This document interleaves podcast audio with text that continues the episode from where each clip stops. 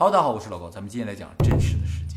我想这个世界上每个人可能都有一个疑问，就是我们是否生活在一个真实的世界里面？这个世界的真相究竟是怎样的啊？是不是我们现在看到这个样子？如果不是的话，它是什么样子？那么今天呢，就给大家介绍一个关于这个话题非常有名的理论，叫认知界面理论。这个理论呢，来自美国著名的认知科学家唐纳德·霍夫曼，他是美国研究型大学加州大学欧文分校的认知科学系教授，也是美国知名的科普作家。大家知道，意识问题一直是科学的禁区啊，因为一涉及到意识问题，科学几乎束手无策。但是霍夫曼呢，就是用科学的研究意识问题的专家，他做了大量的数学模拟实验以及心理实验呢，来尝试解答意识是什么的这个问题。那么经过他多年的研究，最终就得出了这个认知界面理论。这个理论呢，就是从科学的角度来看，意识是什么，宇宙究竟是什么，这个世界是什么。今天呢，咱们就来讲讲这是怎样一个理论啊。从结论上而言，霍夫曼认为，我们其实呢是无法感知到真实世界的，因为我们和真实世界之间呢存在一个屏障，啊，不能完全说是屏障，而是一个界面，就像一个半透明的窗户一样，或者一个显示器。我们是通过这个半透明的窗户或者显示器呢去了解真实世界，也就是说，我们其实不能直接看到世界。那摸到了？也摸不到，所有的感知都是间接的，所有我们所有的感觉其实都是非现实、非真实。虚拟现实的游戏有什么区别呢？不是，虚拟现实是我们设想出来的一个假说，它是用科学来证明我们其实没有感知到真实世界。它怎么证明的？我一会儿会讲啊。也就是说，大家看到了一切，听到了所有声音，闻到了所有气味，嘴里尝到了味道，手里摸到了这种手感，都是假的。因为我们是通过一个界面间接感知这个世界的啊，所以是假的。我们可以认知真实世界，但是不能感知，什么意思啊？就是我们无法通过五感来感觉到这个世界，但是我们可以通过一些仪器啊，通过科学，通过做实验，知道这个世界是怎么回事。比如说啊，就是你现在在一个非常暖和的屋子里，外面特别的冷，你屋子里面有个显示器也好，有个温度计也好，会告诉你外面有零下四十度，你就知道外面有零下四十度，非常的冷，这是一个认知。但是你感知不到，因为你在一个非常温暖的屋子里，你可以想象，但是你感知不到。好，那么怎么知道我们无法感知到真实世界？是这样的啊，我们很久以前呢做过一个影片叫《意识是什么》。在这个影片里，我们曾经介绍过一个奇葩暗影错觉。在这幅图上，A、B 两个格啊，颜色其实是一样的，但是你不管怎么看，A 的颜色都要深一些。当我们把这两个格子连起来的时候，你就会发现啊，它们其实可能没有太大的颜色的差别。如果你把剩下的所有部分都去掉，只留下 A、B 的话，你就会清楚的看到它俩颜色是一样的，明暗度也是一样的。还比如说像这幅图，左边这个呢是有点女性化的，右边有点男性化，对吧？但其实是一个人，也是同样的图。这张图有什么区别呢？就是光线稍微有点不一样，对比度稍微有点不一样，仅此而已。右边的图稍微暗一点，对比度稍微弱一点；左边的图啊，曝光稍微高一点，对比度强一点。你看嘴就比较明显了，左边的嘴很明显，右边的嘴没有那么明显了，颜色上。右边也整体暗一点，这个是哈佛大学神经学家理查德·拉塞尔做的实验呢。他通过这个实验呢，得出了一个结论呢，就是通过调整曝光和对比度啊，其实是能够实现某一方面的性张力。所以你想让一个人更女性化一点，像女孩子的话，想表现得更女性化一点的话，你就应该唇红齿白，就应该眉清目秀，整体清晰感比较强的话，曝光稍微高一点，啊，这个女性张力就比较大。如果整体来说比较暗淡，皮肤颜色稍微黑一点的话，就比较男性化。还有呢，就是这幅图，这幅图两个球明显是不同颜色的，那左边是蓝色的，右边是绿色的，但其实这两个球是相同颜色啊。哎，这个球是蓝绿色的，把这两个球放大之后放在一起，你就发现它是一个颜色。像这样视觉误差的图，大家在网上随便一搜就能找到很多。那么这些图的存在就告诉我们，我们眼见不一定为实，我们看到的不一定就是真相，是吧？你看到蓝色，它不一定是蓝色；你看到绿色，也不一定是绿色。而且呢，不仅仅是不真实的问题，每个人看到的可能都不一样。就比如说这条著名的裙子。那有的人呢就看到是白金色，有的人呢看到是蓝黑色。第一次看出来白金色，你看出白金色了？第一次 啊，我从来就没看出过蓝黑色。是吗？在我的世界里，它永远是白。看它就是蓝黑。哎，又是蓝黑了。哎，就是同样一个事物，客观事物，我们每个人看的可能都不一样，反差还会很大。那么之所以会这样，就是因为我们是通过一个滤镜，或者说是一个界面了，通过这个界面来认知这个世界，所以我们看到的都不是真实世界。哎，我们也无法看到真实的世界。事实上啊，这个界面造成我们看到的世界不仅仅是不真实的问题，或者是稍微有点修改，或者是视觉误差，不是这个程度的，有可能是严重误导我们对世界的认知。比如说，我们之前在大航海时代讲过，一六二二年，麦哲伦的舰队呢正式的完成了环球的航行，这个时候我们才确切知道地球是圆的。在那之前，将近两千年，人们都认为地球是平的。为什么？就是因为我们的五官感知到这个世界它就是平的。就算到现在我们有五感，也是感知不到这个地球是圆的，是吧？只是别人告诉我们，我们相信这而已。但是我们是感知不到的。所以实际上我们大脑呢骗了我们两千年呢。好，那么现在坐着宇宙飞船到了太空里，就能看到地球是圆的。但是你敢保证这个就是真相吗？这也是通过你眼睛看到的嘛，也是通过一个滤镜看到的，一个界面看到的，你也无法保证这是真的。说不定再过两千，你发现啊，它既不是平的，也不是圆的，它是一个桶状的或者什么，它也是有可能的。就像两千年前我们被骗一样，现在有可能也是在被骗之中，只是我们不知道啊。还有呢，就是几千年来人们一直相信地球是宇宙的中心。这也是很直觉的，因为你看到星空，所有星星都绕着地球在转，你自然会觉得地球是宇宙的中心。直到一百年前，哈勃用望远镜看到了其他星系，我们才知道啊，原来我们和其他的星系是一样的，并没有什么特别啊，也不是宇宙的中心。像这样的事情呢，在过去几千年、几百年发生了无数次，就是我们一直认为是对的事情呢，后来发现是错的，因为终究呢，我们只能通过一个界面去认知这个世界，感知到的就永远不可能是真实的世界，是经过加工。还有个事情可以证明，我们看到世界其实不是真实，就是画作。比如老高做了一个网站嘛，就是那个抬头星人联络站。这个网站的背景呢，就是一个画作啊，但实质上它是由无数的像素组成。只有这些像素落在了特定的位置上之后，你就能看到一幅画，一个世界。有可能我们这个世界就是这样，就是我们看到的一切，只是一些像素、一些光线落在了一些特定的位置上，让我们觉得啊，它是一个桌子，它是一个椅子，它是个电视。它是一个电脑，而真实世界并不是这样。有可能真实世界它什么都不是啊，只是一些像素。也就是说，通过电脑屏幕也好，通过画，你就会明白，说这个世界即使是一幅画，我们也看不出它是假的。三维立体画，你就完全看不出它是假的。我做这个网站的目的，也就是让大家理解，说我们这个世界有可能都是一些像素组成，不是真实的啊。作者说，如果这个界面想要欺骗我们，我们是很难发现。为什么很难发现呢？这和这个界面的来源有关系。好，接下来我们来说说这个界面从何而来，是不是这个世界为了让我们不知道它的真相，它是怎样而设置了这个界面呢？作者说不是，哎，他认为这个界面来自于我们自己，来自于我们的大脑，是我们自己创造了这样一个界面，然后把我们和真实世界隔离开来，也就是说是我们主动与世界隔离。其实这个事情并不难证明啊，就拿我们刚才的棋盘暗影来说的话，这个错觉呢，明显是大脑形成的，并不来自于客观事实或者我们的眼睛。因为我们只要把周围有影响的部分去掉的话，我们是能够看出来它颜色一样，也就是说眼睛是没有问题的。问题就出在大脑了，大脑强行让一个变亮，一个变暗，也就是说是我们大脑呢主动的误导了我。正因为我们自己欺骗了自己，所以很难发现。如果是别人欺骗了我们，我们还能找到一点蛛丝马迹；自己骗了自己，这就很难发现。那我们每个人为什么都用同样的方法骗了自己？哎，这跟物种有关系。咱们这个大脑结构，人类的基因是有相似的地方的。虽然咱们是不同的人，但是基因是差不多的嘛，才叫同一种动物嘛。我们都是人，他们都是猩猩，他们都是猴子。每个物种界面是不一样的，但是人和人之间的界面可能有微小差别。我们无法证明，就是你看到的世界和我看到的是不完全一样，但是大体上是差不多的。其他物种它的界面可能更简单一点。它的转化也没有那么复杂。好，为什么我们的大脑要创造一个界面去转换真实世界来欺骗我们自己？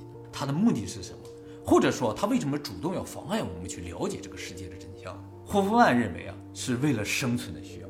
如果我们的大脑没有这个功能，没有了这个界面，没有了和真实世界之间的屏障，我们就看到了这个世界的真相，那么我们就有可能死掉。这么可怕？这么可怕？其实也不能说是死掉，而是不利于生存，会灭绝。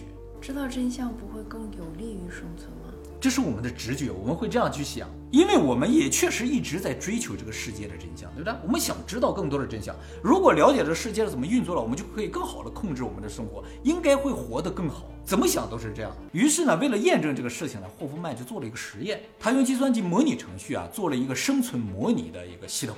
这个系统里就像一个虚拟世界一样，在这个世界里边呢，也会有资源，也会有危险，也会有各种各样的自然环境啊。然后在这个世界里放上了一些模拟生物的族群，有的族群呢能够完全认知这个世界，就是他知道这是一种什么资源，清楚知道这是铜，这是铁啊，这是水，这个东西能吃，哎，很好吃，有什么营养，非常清晰的知。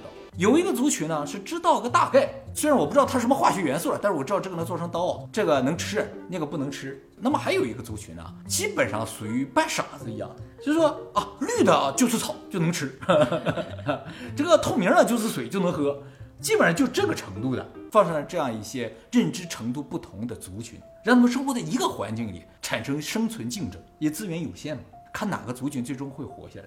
他做了无数次实验，结果都是一样的，最先灭绝的就是完全能认知环境的族群，而最后活下来的都是那半傻子一样的族群。不是比那个傻子聪明一些的族群？不是那个也在中途灭绝了。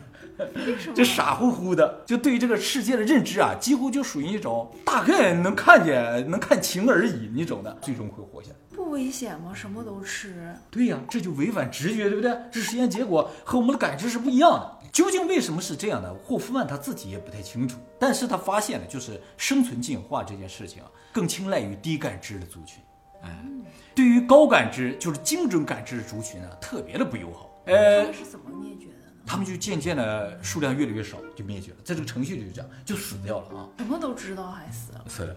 吃了不该吃的东西？不是，就是这个族群的数量会越来越少，他们吃不到东西，他不是吃了什么有毒的东西，而是他们抢不到东西。就是说，当你对这个周围有清晰认知的时候，你会去分辨，说这个能吃，这个不能吃，这个对身体好，这个对身体不好。但是什么都不知道那个族群啊，这个能吃我就吃啊，所以他们抢食物抢得快，你知道吗？很快食物就被他们抢走，他们把食物所有占有了之后，你也族群就饿死了。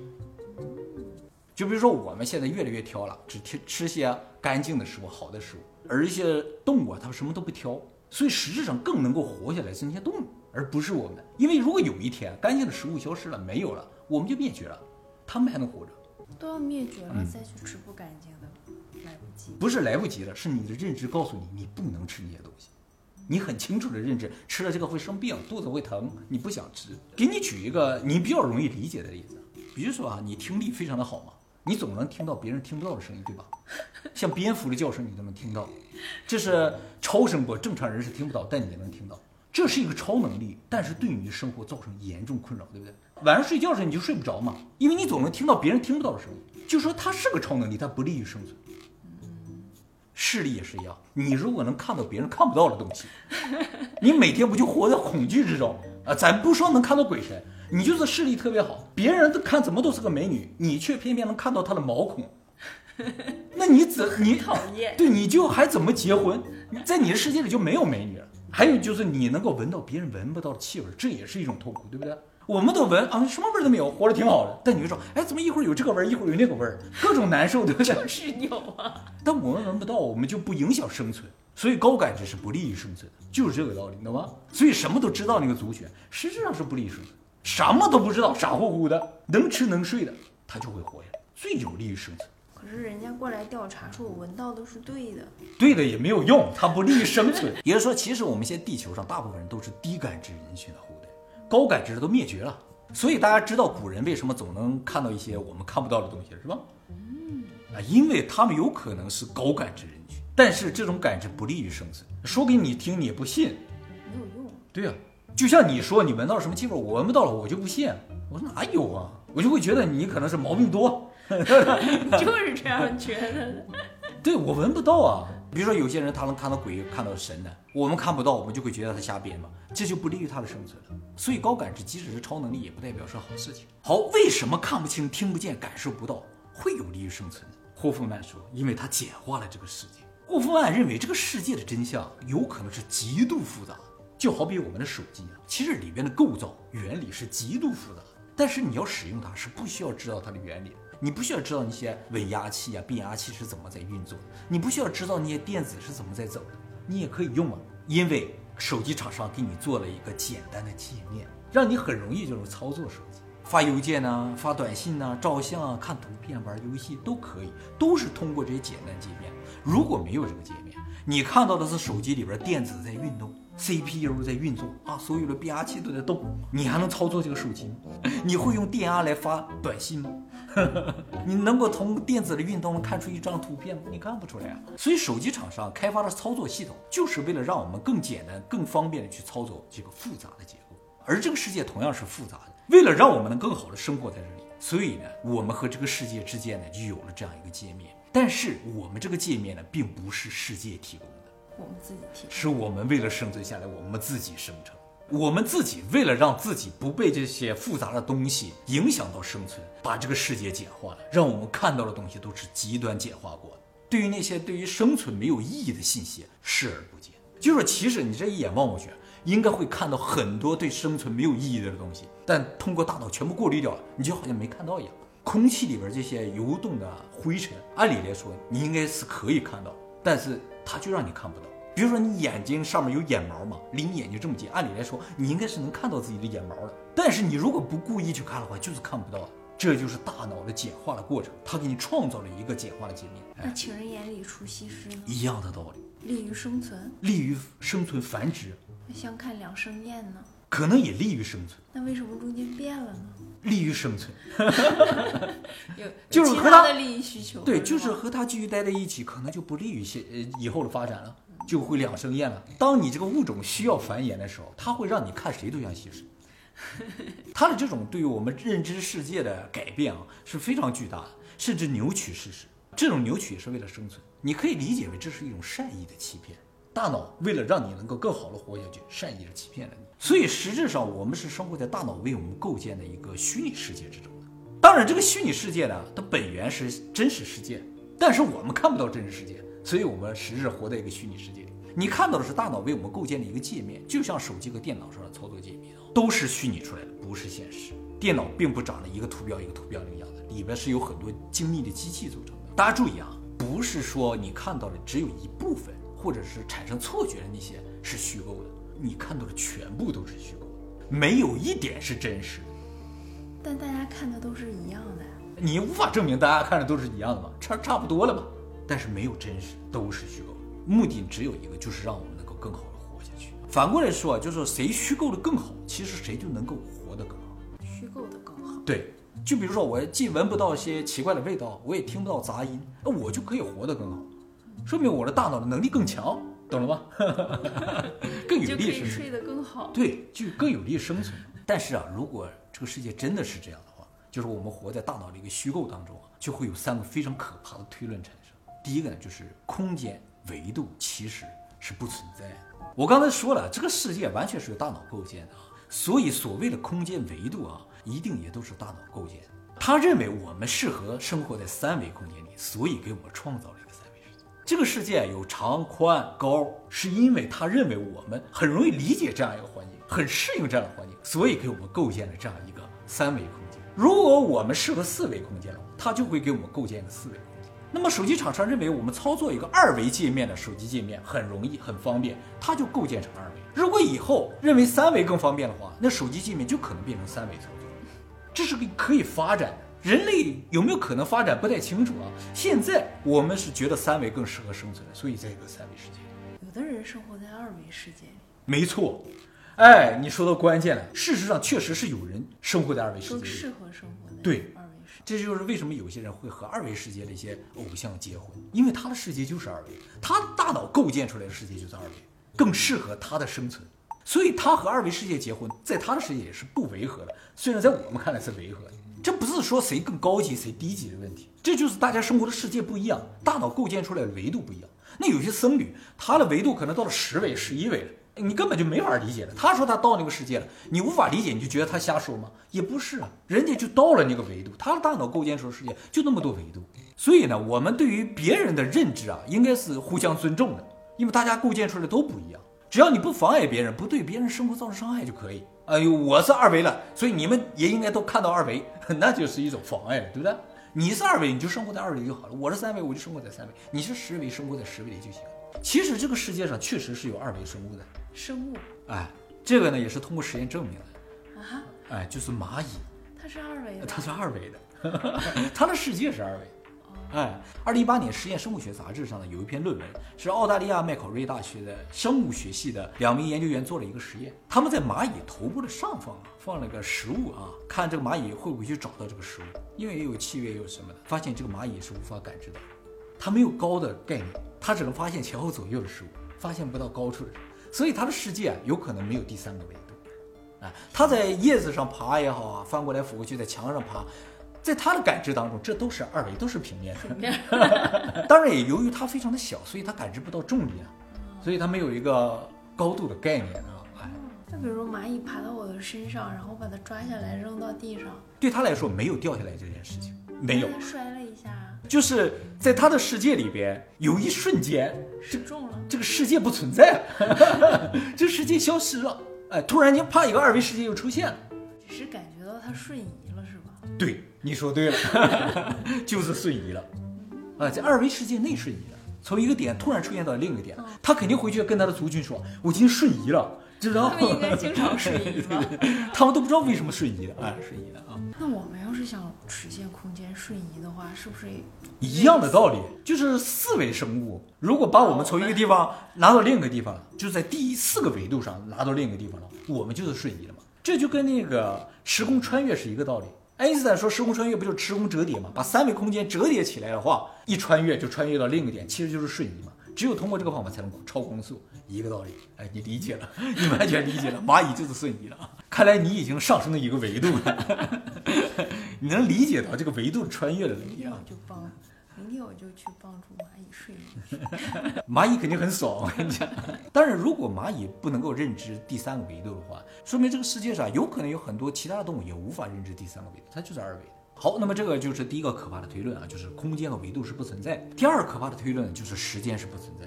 时间不存在，那我们衰老呢也不存在吗？啊，衰老是存在的，但是时间不存在啊。什么意思？就是说，大家知道啊，时间最大的一个谜团呢，就是时间为什么总朝着一个方向前进？为什么不能够倒流？而且任何东西前进啊，它是需要能量的。时间是靠什么能量推进它不停地前进？这个我们也是不知道。那么从目前的物理学来看的话，理论上时间是可以倒流，完全没有问题，它不会对这个世界产生任何不利的影响。霍夫曼认为啊，如果认知界面理论成立的话，呃，时间运行方向的问题就可以解释，因为时间是我们大脑为了方便我们生活构建出来的一个概念。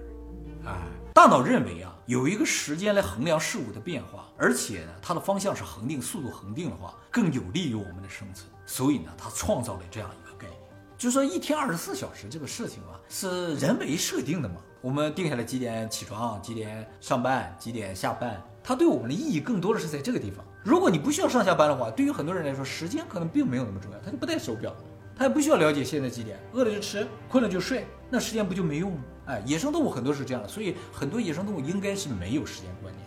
不是也会有个生物钟吗？那对也是时间。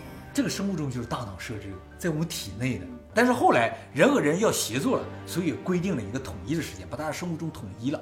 最初的时间的根源在大脑内部，哎，所以根据认知界面理论的话，时空都是不存在的，时间、空间都不存在，都是大脑创造。时空如果都是大脑创造的，那这个世界就是大脑创造的。说到这儿，大家可能会觉得这个理论，是不是有点违心呢？霍夫曼说，他分析到这个的时候，也突然觉得非常的恐惧。他是个科学家，他用科学的实验、科学理论不断的推导，导着导着导着，这个世界变成大脑创造。所以啊，他在很多演讲中都特别强调，他说他并不觉得他这个理论是对的。他说如果错了还好，如果对了的话，那对于物理学、对于科学的挑战就太大了，他承受不起。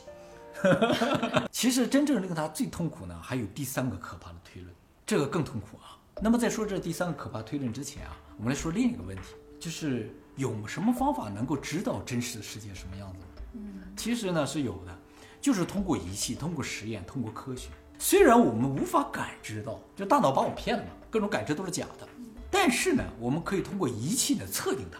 就比如说我们在屋子里，虽然我们感知不到屋子外面有零下四十度，但是温度计可以告诉我们那个地方很冷，呃，感受不到，但我也知道它冷。还有呢，就是当我们分不清两个图片的颜色一不一样的时候，我们可以用 Photoshop 嘛，把两个地方的颜色代码一取出来，哎，颜色代码一样的话，就说明它颜色一样嘛，亮度也一样。